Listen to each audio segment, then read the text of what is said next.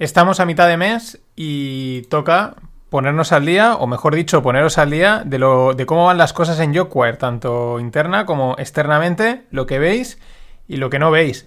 Eh, es noviembre y nada, ¿qué os voy a contar? Pues los últimos salarios que han entrado, las últimas opiniones de un par de empresas, en este caso son bancos, pero realmente no lo son, la parte, la parte tecnológica del Banco Santander y del BBVA, y las dos o tres últimas noticias más destacadas de este, de este último mes, pues con todo este mundo, ¿no? Del, del, del trabajo, de los recursos humanos, que es también muy amplio. Arrancamos.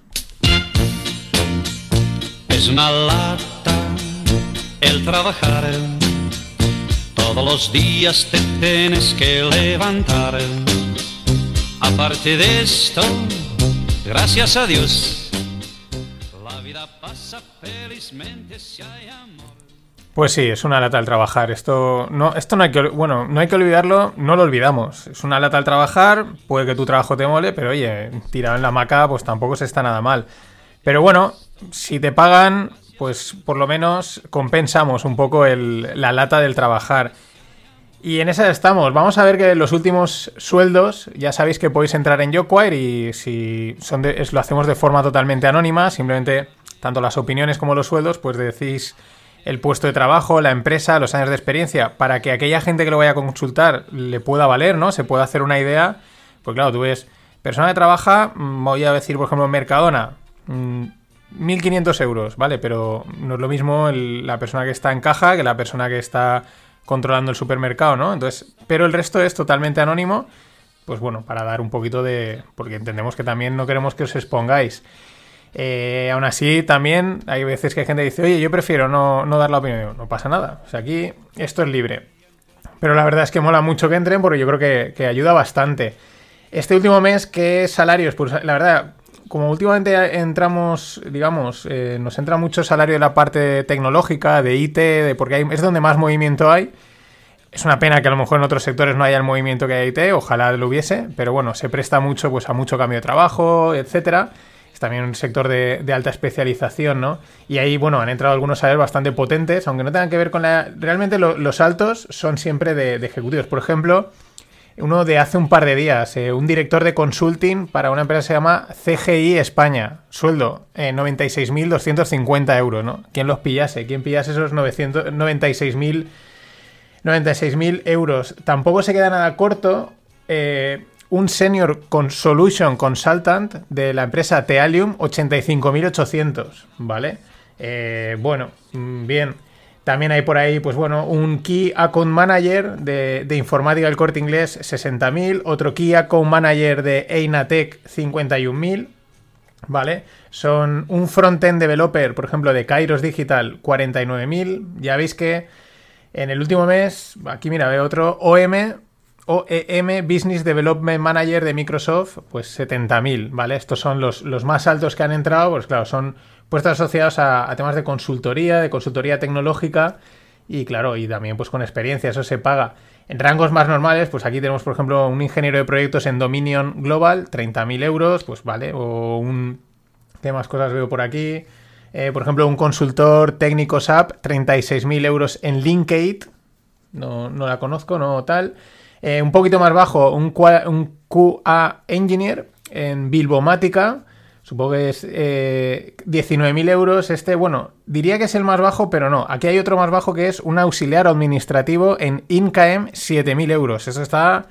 Esto está muy pelado, ¿eh? Esto está muy pelado. No está muy claro que sea el, el salario que cumpla ese mínimo. Será una jornada parcial, evidentemente. Tenemos, por ejemplo, aquí un CEX, CEX Associate en Cabify 18.250, ¿no? Ah, bueno, mira, aquí hay otro un poquito, un técnico de soporte N3 en la empresa Sedesco, 14.250, ¿no? Esos son como los rangos más bajos que han entrado. Ya os digo, últimamente, pues bueno, estamos contactando mucho a gente de, del mundo tecnológico, porque bueno, pues hay como más, es más dinámico, pero aquí puede entrar cualquiera. Y pues bueno, el rango, como veis, es bastante amplio, pero hay algunos. No hay ninguno así, ningún puesto como alguna vez ha salido sale alguno así interesante, ¿no? Que es como así raro y con mucho. con, con, un, con, un, con un sueldo muy alto.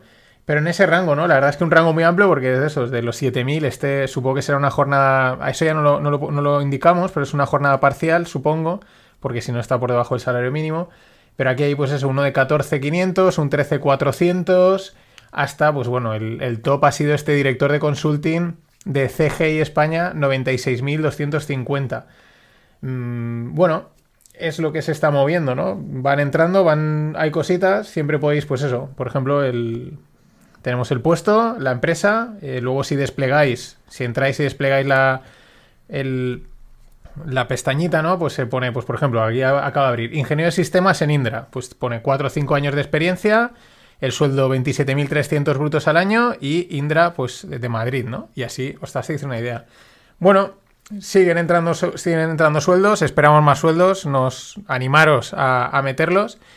Y bueno, pues la cosa marcha. Vamos con, con algunas noticias interesantes que han habido en el último mes de este. Que, interesantes a comentar.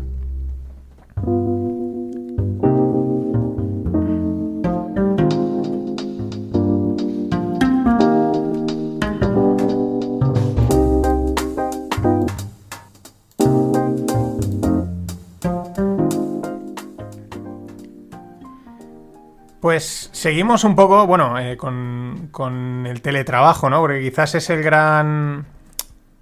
No sabemos, beneficiado, bueno, es yo creo que es el gran tema de los últimos meses. Eh, está, sigue estando ahí en, en lead, el teletrabajar, sí, no, etcétera. Acordaros que estamos en, en, el, en los otros episodios, que son los de invitados, pues estamos siguiendo una, digamos, estoy haciendo un ciclo del teletrabajo. Primero entrevisté a Clara Molero, que nos habló de, de los espacios, de cómo adecentarlos, cómo cambiarnos nuestros pequeños escritorios para que molen más. Eh, hace un par de semanas entrevisté a David Valdoví de Brand Summit para...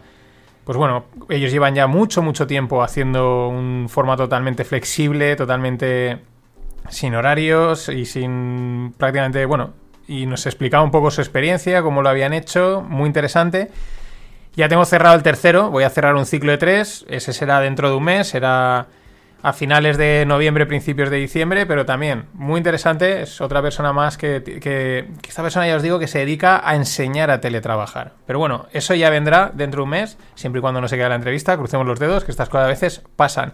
Y lo comento por la noticia, ¿no? Eh, bueno, realmente es un post que, que, nos llegó de, bueno, se llama The Conversation, el post está hecho por Pedro C, eh, por una serie de profesores de la Universidad Pontificia de Comillas, ¿no? Pedro César Martín, José María Ortiz y Víctor Luis de Nicolás. Y nos llamó mucho la atención porque decían por qué tantos españoles quieren teletrabajar. El post es de mitad de septiembre, estas cosas a veces tardan un poco en llegar. Y claro, eh, con todo este tema de que hay empresas que parece lo quieren revertir, hay gente que prefiere volver a la oficina, otros dicen, pues yo envíame al trabajo, ¿no? Estamos un poco en ese, bueno, eh, encajando o viendo un poco cómo encajar todo esto. Y, nos llamó la atención, ¿no? Y está basado en datos, ¿no? En, en, un estudio. Y según ellos, según este post, según un reciente estudio de... Eh, según, exacto, perdón, que del, de la Cámara de Comercio, el 74%, el 74 de los trabajadores cree que, su, em, que, cree que su empleo le permite teletrabajar. O sea, me parece, la verdad, una cifra muy alta, muy interesante. He pensado también que, por ejemplo, pues la gente que trabaja pues he dicho antes de un cajero de supermercado, pues eh, no puede teletrabajar, ¿no? O todas las empresas de producción física, eh, hay gente, hay un montón de gente que está, ¿no? Pero aún así me, ha llamado, también es lógico, ¿no? España es un país muy de servicios y aunque bueno, muchos son turísticos, aunque ahora está desgraciadamente todo más cerrado que cerrado, pero bueno, son de estos datos que llaman la atención, ¿no? Un 74% cree que podrían eh, teletrabajar, ¿no? Eh, ¿Cuál es lo que ve la mayoría de la gente? Pues el problema de la dotación de recursos eh, económicos, eh, tecnológicos, ¿no?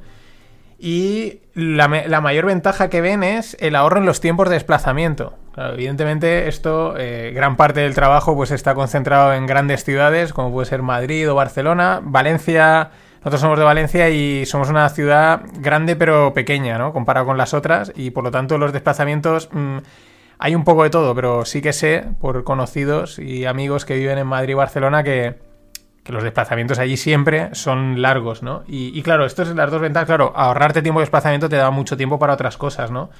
Para, conciliar, etcétera. Y más cosas, ¿no? Eh, claro, datos. A final de 2019, el 4,8% de la población española teletrabajaba y ahora pues estamos aproximadamente eh, hacia finales del, estado de alarma, hacia finales de mayo, esa cifra llegó a ser del 34%. Me sigue pareciendo sorprendente, ¿no? O sea, el 74% de la gente cree que, que puede teletrabajar, pero a efectos la mitad es la que está eh, teletrabajando, ¿no? son de estas cosas también eh, muy curiosas. Pero bueno, en esa es la idea, ¿no? Eh, cuando muchos dicen que creen que pueden teletrabajar, pues es en lo que se basa el artículo, ¿no? De por qué tantos españoles quieren teletrabajar. El post os lo dejaremos en, en las notas del episodio para que lo leáis, claro. Y, eso, otra de las cosas que menciona es que 8 de cada 10 eh, trabajadores estarían dispuestos a teletrabajar al menos de 2 a 3 días a la semana, ¿no? Al final está todo, estamos viendo, lo, comentaba yo creo también con, con David Valdoví en el, en el, en el podcast, eh, a un mix, ¿no? Ni, ni 100% teletrabajo ni 100% presencia física, sino, mira, eh, dos, tres días teletrabajando, dos, tres días viniendo a la oficina o visitas a la oficina puntualmente para reuniones, para mantener un poco cohesión de equipo. Pero también dame esa flexibilidad, yo creo que es una de las cosas que la gente ha visto, ¿no? Esa flexibilidad de, bueno, pues mira, de, de 12 a 1 no tengo mucha faena, me bajo a comprar a la frutería del barrio, ¿no? Y también se beneficia, ¿no? Muy interesante. Más cosas. Eh, otra noticia eh, que hila con la que os comentaba en el, en el, mes a mes del, mes pasado, valga la redundancia, que era el tema de la, de la, sentencia que había salido contra los riders, ¿no? Bueno, contra los riders, no, contra Globo y este tipo de plataformas, diciendo que los riders realmente son eh, trabajadores, ¿no? Que de, autónomos tienen poco, que son los falsos autónomos, ¿vale? Bien, eso es la sentencia. Ahora, ¿qué pasa? Pues que han hecho números, esto se, se veía venir, han hecho números estas empresas y dicen, oye, si tengo que contratar a todos estos riders mi, el negocio no es, no, hay, no hay negocio, no es rentable, ¿no? Porque a lo mejor tengo que subir tanto los precios que ya la gente no le va a compensar, le va a parecer muy caro contratar este tipo de, servicios. Y aquí hay una cosa importante. Hay, o sea, la gente gasta los servicios, ¿no? No es algo impuesto. O sea, es, decir, hay una demanda, la gente quiere el, el, delivery, pero entonces hay que, por un lado hay que darlo, pero también hay que cumplir con la legislación, ¿no? Estamos en esa batalla. ¿Qué es lo que me han propuesto? Pues eh, esta, ¿no? lo que están intentando proponer los Globo, los Uber Eats y esta gente, pues decir, oye, eh, hay que sacar una normativa legal intermedia, ¿no? Que, permita, yo creo que ya no solo para, para la cuestión de los riders, sino otro tipo de, de, podríamos decir, aunque sea en otros sectores, pero similares a riders, ¿no? Que es ese tipo de trabajo muy temporal, o sea, más flexible, variable, temporal, ¿no? Con unos modelos de contratación, eso, muy, muy flexibles pero que al final son hacia donde van las cosas con la tecnología en, día y es verdad que lo que proponen dicen, oye, necesitamos un, un modelo intermedio en el que pues haga podamos cumplir la legalidad, pero también la empresa sea rentable, porque si no, pues al final acabamos perdiendo todos, ¿no? Pierde el rider que no trabaja, pierde la empresa que no genera trabajo, no genera dinero y pierden los usuarios porque pues no puedes recibir la hamburguesita en tu casa, ¿no?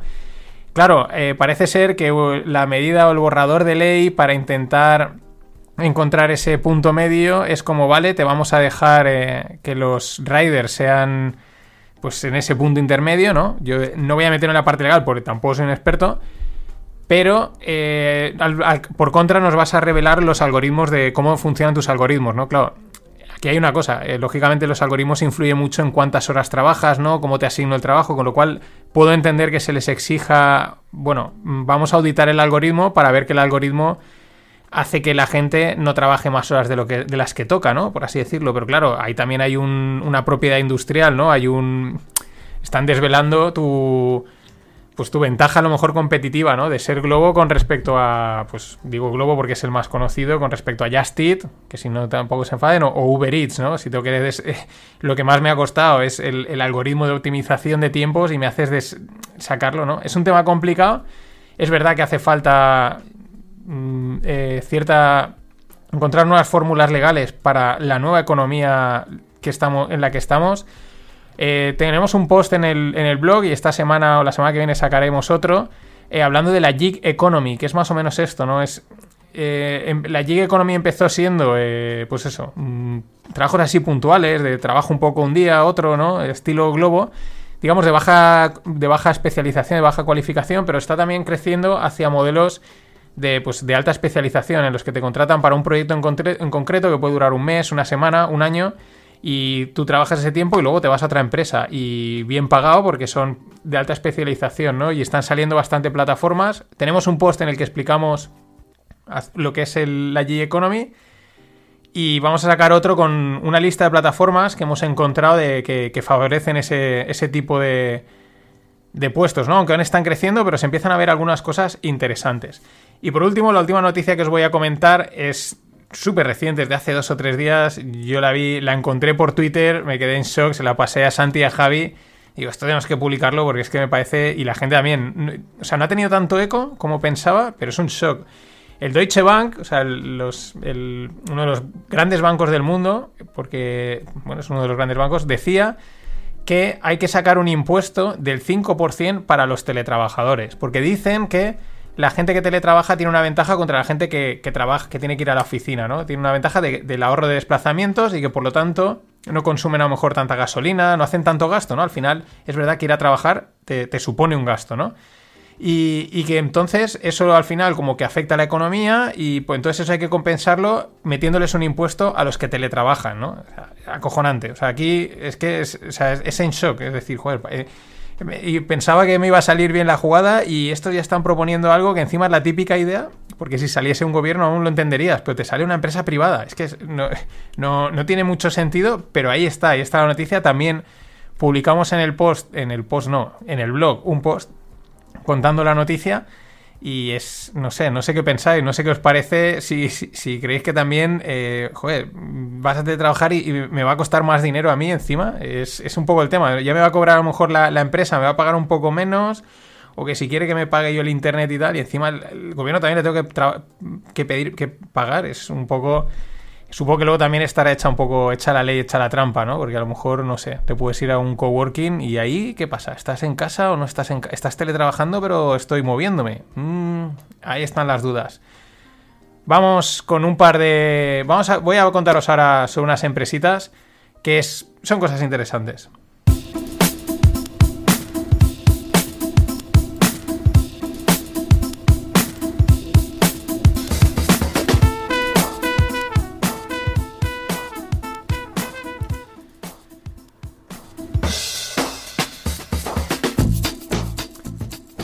Pues vamos con dos empresas que os diría, mira, el BBVA y el Santander, pero no son, o sea, son una división o, son una subempresa, como lo queramos llamar, porque bueno, esto ya es un término legal, si es una filial o qué.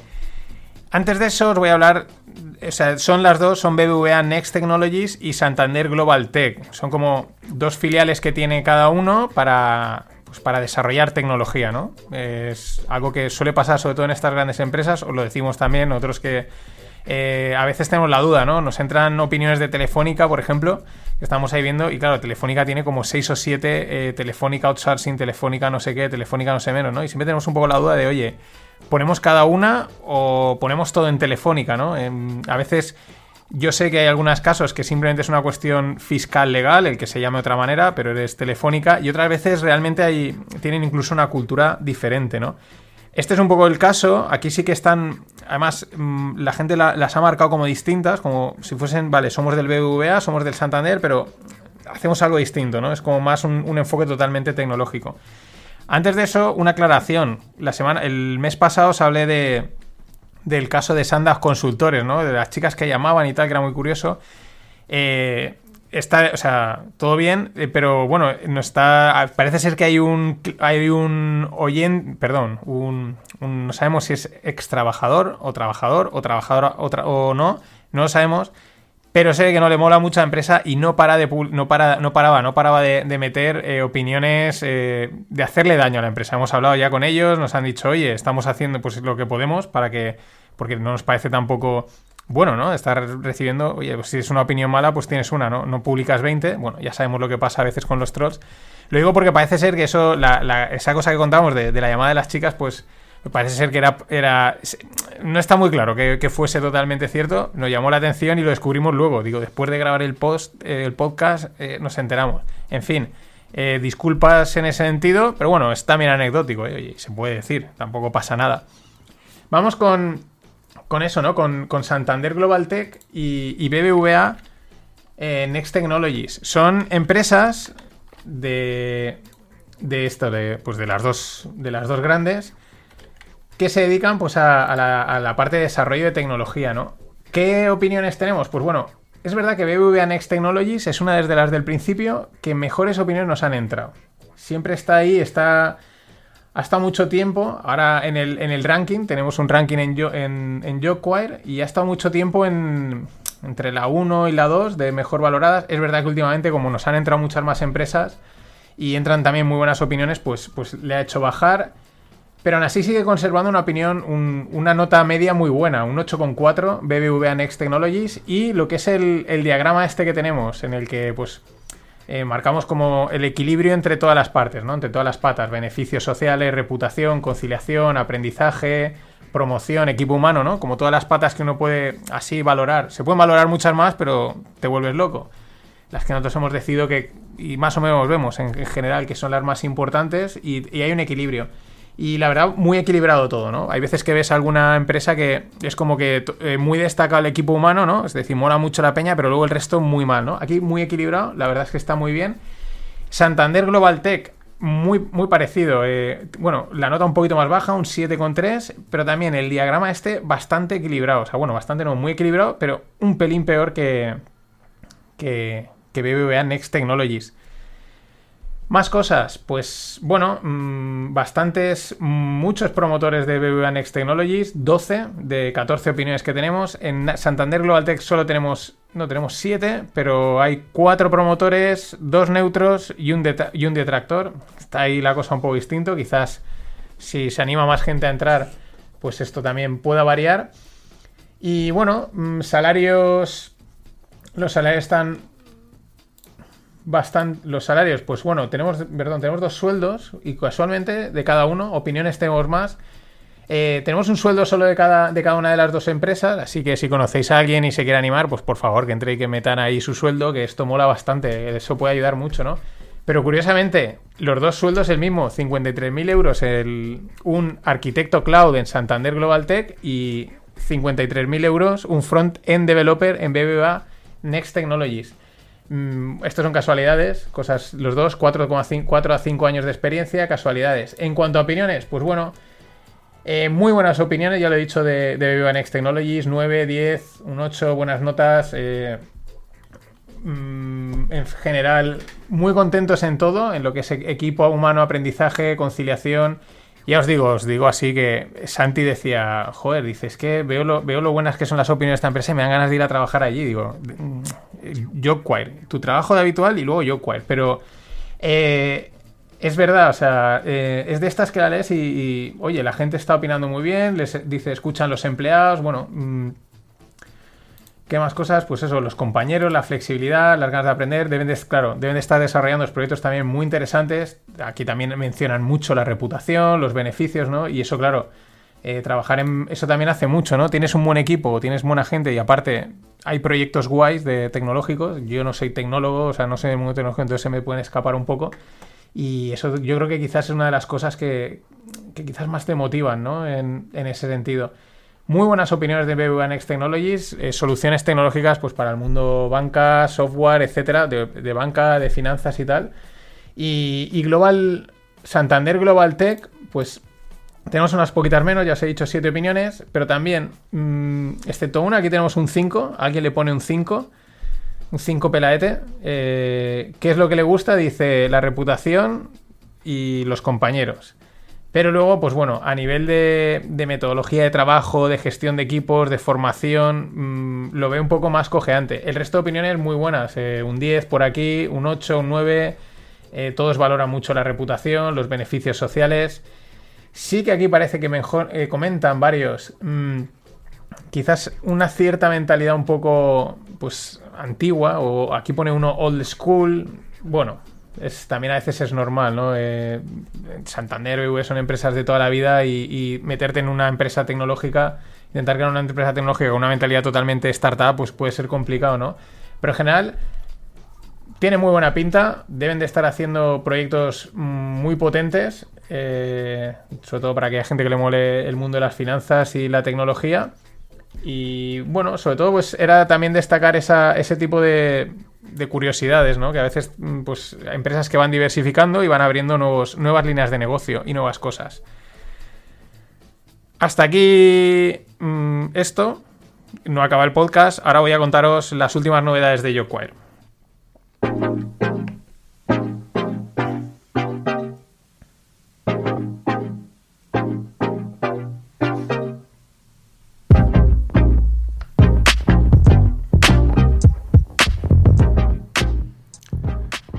Pues, ¿dónde estamos en YoQuire, no? ¿Cómo vamos? Pues nosotros vamos a nuestra marcha, mm, pero también la, entrada de opiniones, ¿no? El mercado este, pues nosotros vamos acoplándonos un poco a cómo vamos viendo el, que, todo va avanzando, ¿no? Pero bueno, ya estamos eh, a, prácticamente a nada. Nos quedan apenas 100 opiniones para llegar a las 3.000 opiniones. Es un, pues bueno, otro hito. Los números redondos siempre son, siempre son un hito. Estamos a nada. Creemos que esta semana que viene vamos a tener ya las 3.000. Bueno, creemos, estamos casi seguros porque van entrando. Eh, estamos también a muy poco de, de, tener ya, por lo menos, opiniones de 500 empresas. Estamos casi casi en las 500, 490 y pico. Y, pues bueno, eso cuesta más porque a veces de una empresa entran muchas opiniones, ¿no? A lo mejor te pueden entrar muchas de una, pero no muchas empresas, ¿no? Entonces... Eh, ahí estamos, a punto de las 500, pero bueno, mm, queremos también, tenemos algunas empresas por ahí que tenemos que dar de alta, lo que pasa es que tienen una opinión suelta y preferimos esperar un poco a ver si conseguimos alguna más, ¿no? Para no poner una, una empresa con una sola opinión. Pero igual la subimos, depende, bueno, solo decidiremos, tampoco es, es algo vital. Y ya tenemos también más de 500 sueldos. Claro, eh, los sueldos empezamos a recabarlos un poquito más tarde, nos daban un poquito más de palo porque pensábamos que, bueno, que tú puedes opinar de, una empresa en la que estabas o en la que estás, pero el sueldo como que nos da un poco más de reparo, ¿no? Sin embargo, vimos que lo empezamos a hacer, vimos que la aceptación es buena, aún así siempre va un pelín más lento, ¿no? No es lo mismo decirle a alguien, oye, me das la opinión de tu empresa que dices, oye, puedes decir aquí cuánto cobras, ¿no? Aún así os animamos, de verdad. Eh, creo que puede ser hasta eh, liberalizador, ¿no? Pero bueno, la gente en general mm, nos, está sorprendiendo también. Se animan a, meter el sueldo, ya decimos, de una manera totalmente anónima. Y, y, bueno, ¿qué pasa? Pues es lo que creo que ya os lo he comentado. Las empresas muy pequeñitas, pues la gente lógicamente es más reticente. Quizás ahí tendremos que pensar alguna solución, pues lógicamente igual, imaginemos un departamento de tres personas, pues mm, yo, el director, el técnico y el no sé qué. Pues es que da igual, aunque sea anónimo, aunque ponga técnico de tal empresa, es que solo hay uno, ¿no? Y ese tipo de gente, pues nos... Es una pena porque estaría muy guay tener esas opiniones, pero entendemos también que, no se quieran exponer de ese... Bueno, que, les dé palo, ¿no? Hay otra gente que no, ¿eh? Porque hay otra gente que lo, pone y dices, pues se puede saber porque solo está ese puesto, ¿no? Pero bueno, 3.000 opiniones estamos ahí, yo las doy ya por conseguidas, porque igual cuando estés oyendo este podcast ya las hemos conseguido, a nada de, tener ya 500 empresas. Y a nada de 500, no, ya tenemos los 500 sueldos registrados, ya los tenemos. Vamos a ver si ahora, pues, pues no sé, vamos a intentar duplicar mismamente. Vamos a duplicar, a tope esa es la idea que tenemos ahora mismo, ¿no? Lo que estamos, sobre todo queremos seguir creciendo en opiniones, en incorporar más empresas, porque así, pues bueno, mm, podemos ayudar a más gente, cuanto más información mejor. Eso también nos ayuda a aparecer más en Google, a que nos descubra más gente. Eh, otra cosa que tenemos que vamos a poner en breve en cuanto lo tengamos bien hilado es que, bueno, a que empresas en. Y si no podéis hacerlo incluso ya, ¿no? a través del mail que hay abajo, contactarnos, aunque aún no lo tengamos totalmente puesto en la web, ¿no? Eh, pedirnos opiniones. Y a partir de ahí dijimos, oye, pues si la gente nos pide, ¿no? Estás buscando, imaginemos, me invento una empresa así ficticia, coches Pepito, y no tengo opiniones de coches, no sé cómo se trabajan coches Pepito, pues nos las podéis pedir, ¿vale? Nos escribís en un mail o, bueno, pues cuando pongamos, pondremos algunas cosas en la web y la idea es que os, pues bueno, nosotros sabemos cómo buscarlas, a quién pedírselas y para intentar aportar valor. Eso es donde ahora estamos muy centrados en esa parte y también queremos seguir mejorando todo lo que podamos la experiencia de las opiniones. Mm, si os decimos, si os digo cómo lo vamos a hacer, mentiría porque tampoco lo tenemos claro, ¿no? Tenemos ideas, pero no es fácil porque es una parte muy de, de experiencia de usuario. Al final hay mucha información, se pueden preguntar muchas cosas, cómo plasmarlo en la web para que para que quede, como se dice, friendly, ¿no? Para que no quede pesado, para que no quede mm, complejo, pero que quede sencillo, pero que también tengas mucha información. Ese es el, es el caballo de batalla en el que estamos ahora. Queremos dar la mejor experiencia en el tema de opiniones, eh, porque al final también entendemos que, pues a ti, os he mencionado que tenemos 500 empresas y a ti, de las 500 empresas, solo te interesa una, que es en la que quieres entrar a trabajar. Pero mm, ahí estamos, ¿no? ¿Qué tenemos pendiente? Porque es verdad que últimamente pues con va todo así un poco, bueno, ya sabéis, todos vamos como vamos y tenemos pendiente, que lo llevo ya mencionando, el remodelar la home, pero necesitamos encontrar un hueco para, dedicar un tiempo así completo, queremos darle una vuelta a la home, que la tenemos ya bastante tiempo igual y creemos que, bueno, hacerla un poquito mejor nos puede eh, ayudar, ¿no? Y bueno, pues ahí es donde estamos, en seguir buscando más opiniones, más empresas, eh, crecer visitas. Mm, estamos también ahí viendo a ver si nos dan un poco más de idea del SEO, aunque parece ser que, bueno, pues eh, Santi se pelea con Google metiéndole todas las cosas que puede, ahí, ahí, preparando los textos para que cuadren, es la pelea con Google. Y esa es un poco la, situación, ahí estamos.